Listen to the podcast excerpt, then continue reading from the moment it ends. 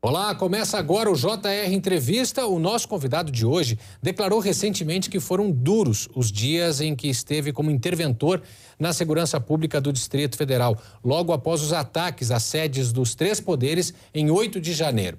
O nosso entrevistado de hoje é considerado braço direito do ministro da Justiça, secretário executivo do Ministério da Justiça e Segurança Pública, Ricardo Capelli. Seja muito bem-vindo, muito obrigado pela sua atenção com o JR Entrevista começo aqui a nossa conversa é, um mês depois, praticamente, aí passando da, da data final da intervenção, que avaliação que é possível se fazer daquele período?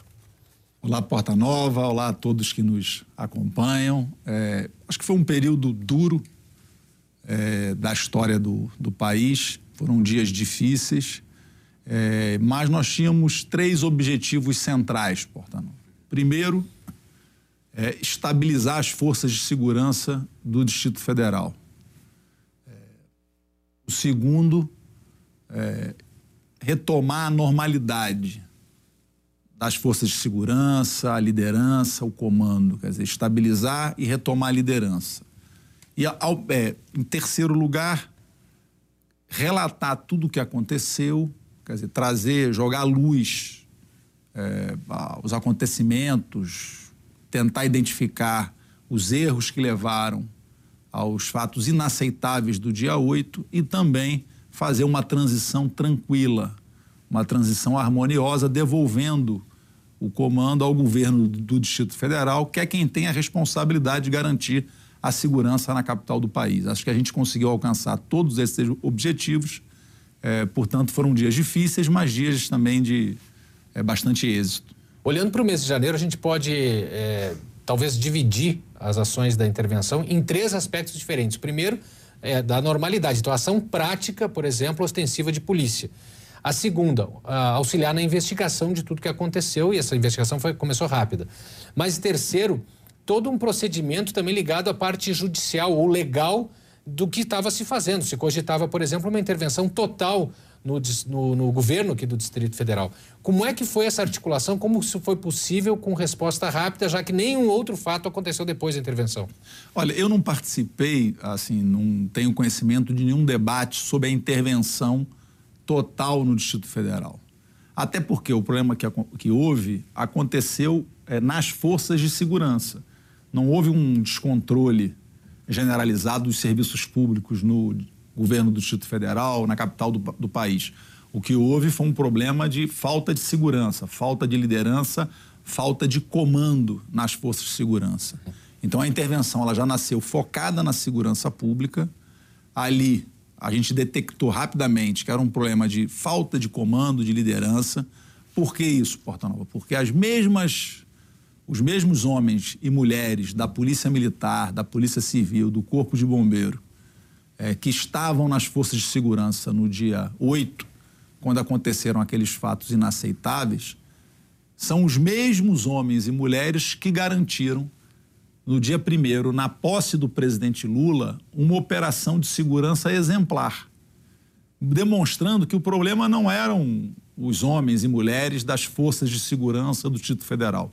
O problema central foi a ausência de liderança, de comando, de planejamento. E quem faz o planejamento é a liderança, a Secretaria de Segurança Pública do GDF. Então a gente rapidamente retomou a liderança sobre o processo, retomou o comando, estabilizou. Por isso foi é, a gente conseguiu rapidamente normalizar a situação, punindo quem cometeu eventuais é, desvios e também premiando aqueles que lutaram bravamente para defender a democracia. Uhum. Nós tivemos 44 policiais militares feridos em combate para defender a democracia no dia 8 de janeiro.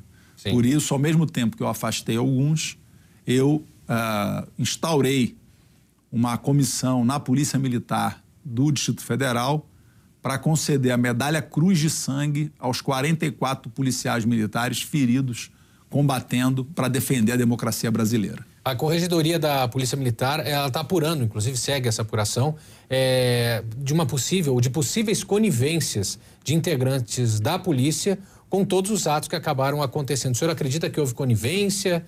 É, qual a avaliação que dá para fazer agora?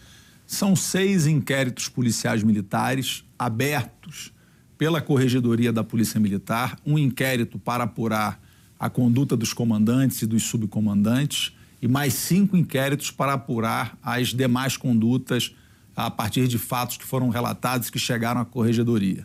Eu tenho plena confiança na Corregedoria da Polícia Militar, que vem fazendo um trabalho é, muito é, detalhado, muito determinado. A Corregedoria tem a consciência de que o trabalho dela é de defesa da instituição, uhum. que é de defesa da Polícia Militar, mais do que uma lógica uh, punitivista, a, a, missão da corregedoria é preservar a corporação daqueles que eventualmente cometeram erros. Então, eu tenho plena confiança uh, na corregedoria, ela vem fazendo um trabalho muito dedicado e eu tenho certeza que a gente vai chegar a, a, um bom termo, a uma apuração correta daquilo que aconteceu. Evidentemente que durante a intervenção, seu contato com a corregedoria e com outros órgãos de segurança pública era praticamente diário, se não é que não fosse diário, ou mais de uma vez por dia. Uh, agora, é, continua essa interlocução direta com o Ministério da Justiça, inclusive nas, nos processos que estão em andamento, ou não?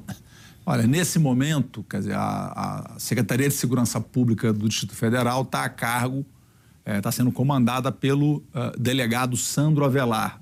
É um delegado da Polícia Federal muito experiente, já foi secretário de Segurança Pública, voltou a ser agora, e eu tenho plena confiança no trabalho do delegado é, Sandro Avelar à frente da Secretaria Pública de Segurança do Distrito Federal. É ele que está conduzindo isso agora, com total autonomia. O GDF é, restabeleceu a sua gestão plena, autônoma sobre a segurança pública do Distrito Federal. Eu tenho a plena confiança no trabalho dele, da equipe, de que a gente vai até o final nessas investigações. O senhor menciona dois pontos interessantes, duas datas interessantes. A posse, onde houve uma estrutura de segurança que funcionou perfeitamente, e depois os atos do dia 8, que foram é, é, cresceram numa espécie de vácuo de comando. Mas quando a gente fala em vácuo de comando, ou, ou, ou sem comando as forças de segurança, a gente pode sugerir uma omissão. É, mas essa omissão pode ela ser por simplesmente é, negligência ou pode ser uma ação deliberada.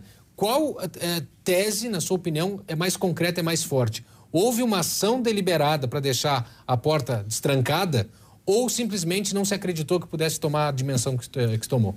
É, vamos raciocinar juntos. Vamos lá. O ex-secretário de Segurança Pública do Distrito Federal, o senhor Anderson Torres, era ministro da Justiça do governo Bolsonaro.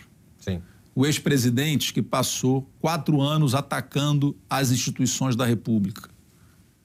Ele deixa de ser ministro do governo Bolsonaro e assume no dia 2, a Secretaria de Segurança Pública do Distrito Federal.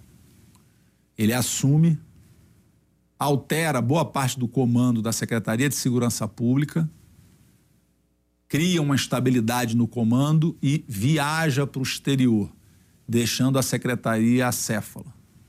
No dia 6, dois dias antes do dia 8, a Subsecretaria de Inteligência da Secretaria de Segurança Pública entrega um relatório no gabinete dele, informando uh, sobre a possibilidade de atos violentos no dia 8, inclusive com a possibilidade de invasão dos poderes. Essa informação chega no dia 6 e nenhuma providência é tomada, nenhum desdobramento. Não houve sequer um plano operacional para as forças de segurança para o dia 8.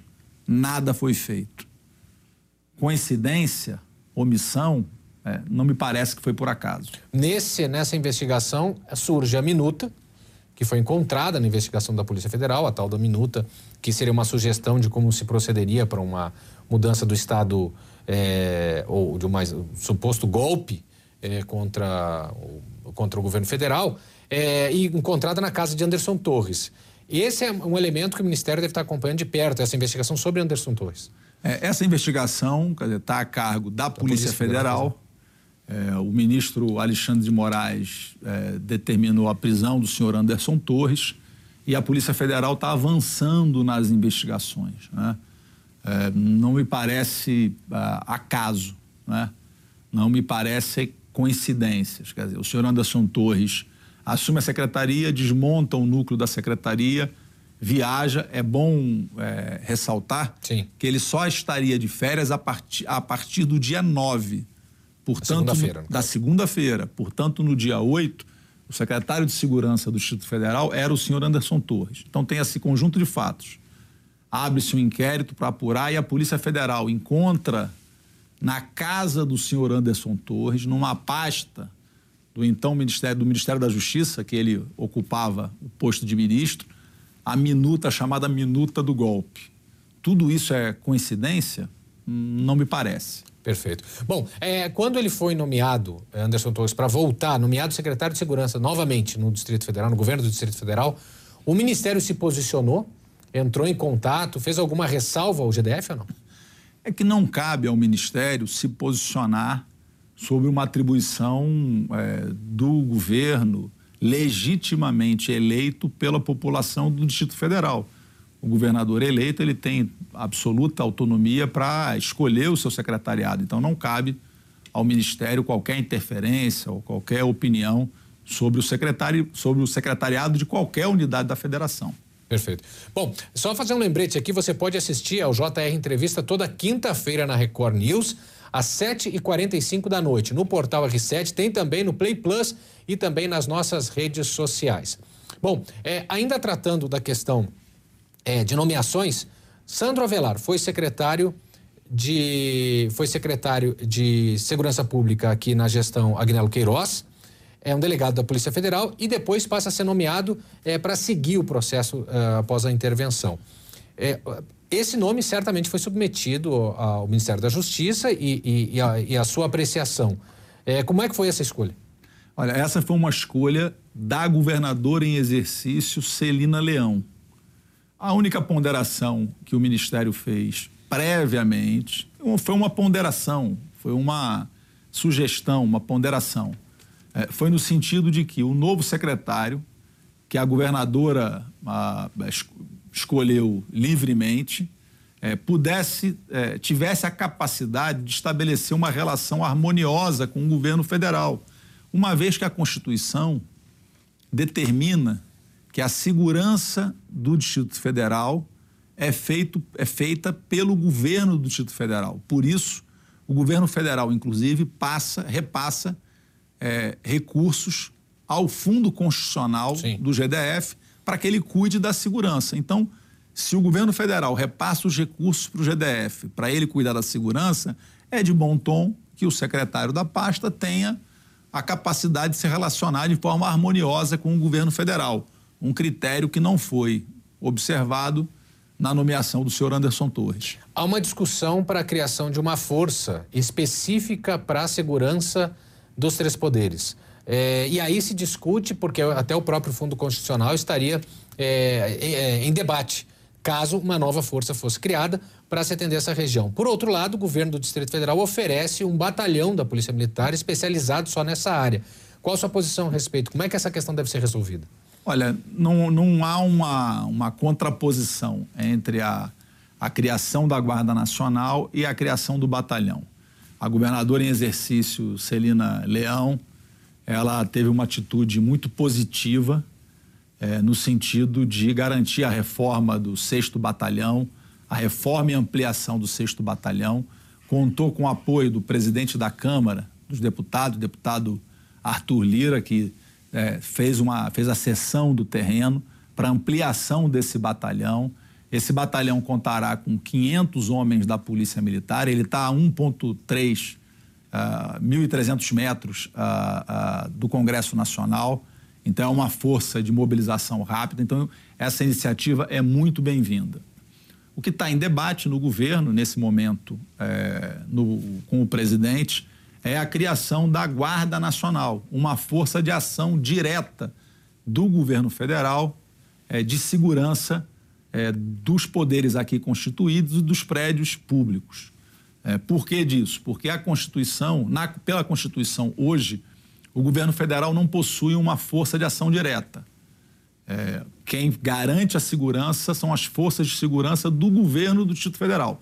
Mas o governo federal não tem uma força de ação direta. Em função do ocorrido no dia 8, está em debate nesse momento a criação de uma força de ação direta é, para que o governo federal tenha esse, esse poder de ação direta. Mas isso também não está em contraposição nem com o 6 Batalhão, nem com o Fundo Constitucional. Pois é, mas aí essa, essa Guarda Nacional, ela, se, ela teria uma inteligência própria para investigação desse tipo ou ela usaria dados, por exemplo, do Gabinete de Segurança Institucional ou da BIM? Isso já está em discussão? Olha, é, esses detalhes ainda não estão em discussão, mas a Guarda Nacional era uma um, a força de polícia, policiamento ostensivo. Né? Todo o trabalho de investigação fica a cargo, ah, como é hoje, da Polícia Federal. Certo. Bom, é, nada disso, nada dessa confusão, tudo, tudo que aconteceu em janeiro teria acontecido, ou muito provavelmente não teria a mesma dimensão se não fossem os disparos em massa de mensagens e muitas vezes mensagens, grande parte dos casos, mensagens mentirosas. É, o, o, Ministério tá, começou já a discussão de uma possível regulação das mídias digitais e dos, das mídias sociais também, porque o que se tem visto é que mesmo quando há uma ação judicial, a, a, a, aplicação de uma determinação de proibição, de retirada do ar, ela vem depois que já foi tudo espalhado, né? Sim. É, talvez regulação não seja nem a melhor palavra, mas é, a, uma norma mínima, uma regra mínima, né? Hum. Na vida, tudo tem regra. Todo mundo tem regra, né? Na escola tem regra, no trabalho tem regra. Por que que nas redes sociais não tem regra nenhuma? Então, o que a gente está debatendo e debatendo com muita tranquilidade, isso de forma alguma é censura ou tentativa de cercear a liberdade de expressão, que é garantida, é uma cláusula pétrea garantida na nossa Constituição, mas que o governo federal discute nesse momento são regras.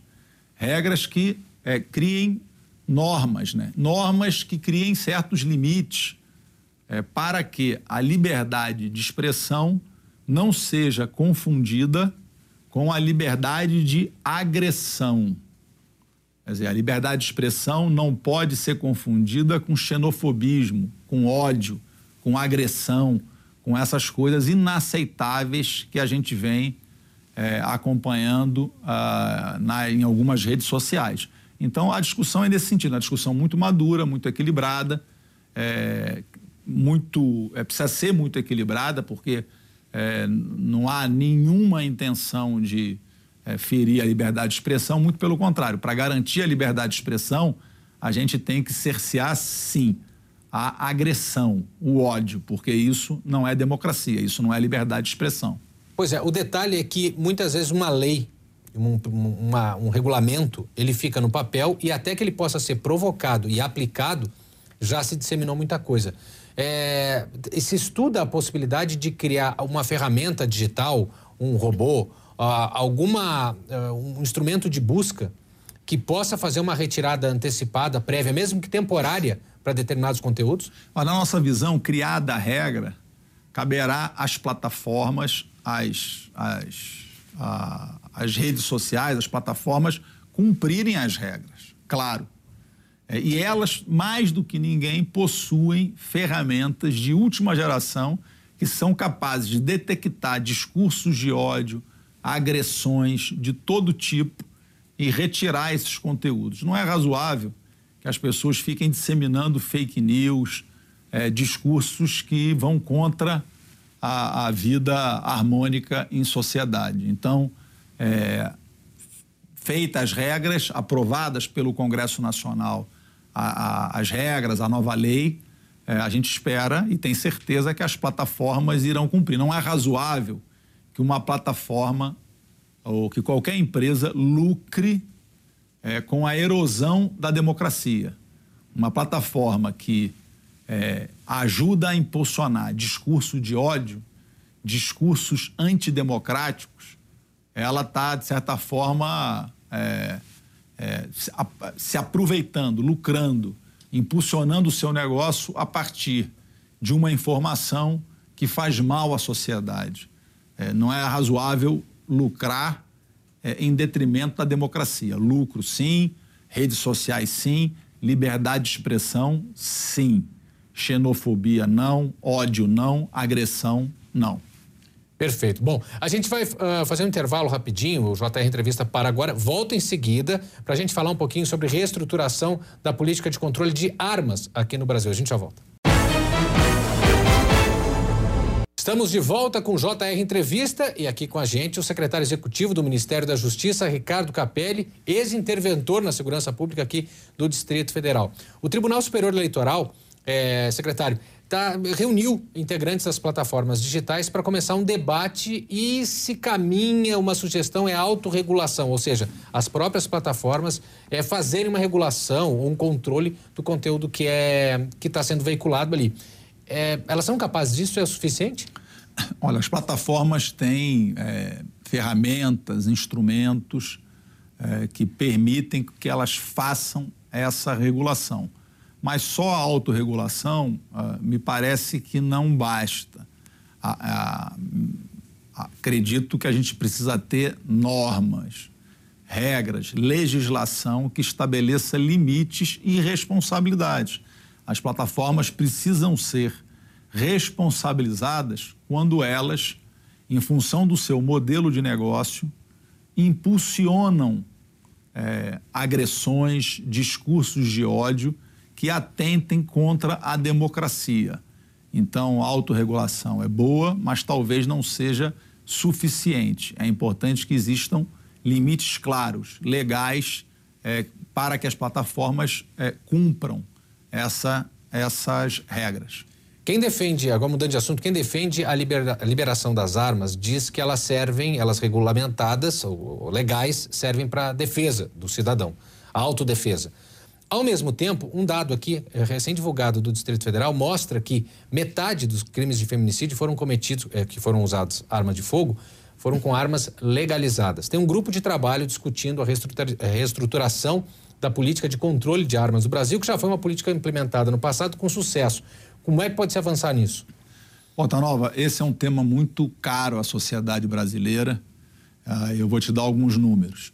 É, até 2018, nós tínhamos 117 mil pessoas no Brasil registradas em CACs, em clubes de tiro, como caçadores, é, atiradores ou colecionadores. Em 2022, esse número sai, saltou para 813 mil pessoas registradas em CACs, pessoas com armas. É, isso não me parece razoável. Né, é, todos os estudos no mundo é, comprovam cientificamente uma questão: quanto mais arma, mais violência. O discurso de que a arma previne a violência, ele não tem base científica. Todos os estudos internacionais, eu faço questão de reiterar, eles apontam que quanto mais arma, mais violência. Então, essa é uma questão. Ah, o Ministério da Justiça, o presidente Lula, no primeiro dia, já publicou um decreto revogando uh, e revendo uma série de decretos feitos no governo anterior. E, nesse momento, o Ministério da Justiça e Segurança Pública tem um grupo montado que está é, estudando a regulamentação e a revisão de toda essa legislação. Perfeito. Secretário, muito obrigado pela sua atenção. Nosso tempo terminou. O JR Entrevista, Entrevista fica por aqui. Lembrando que você pode assistir ao JR Entrevista toda quinta-feira na Record News, às 7h45 da noite. Também no portal R7, no Play Plus e também nas nossas redes sociais. Muito obrigado, então, pela sua presença mais uma vez e até a próxima. Tchau, obrigado, tchau. foi um prazer. Muito obrigado pela sua companhia e até a próxima.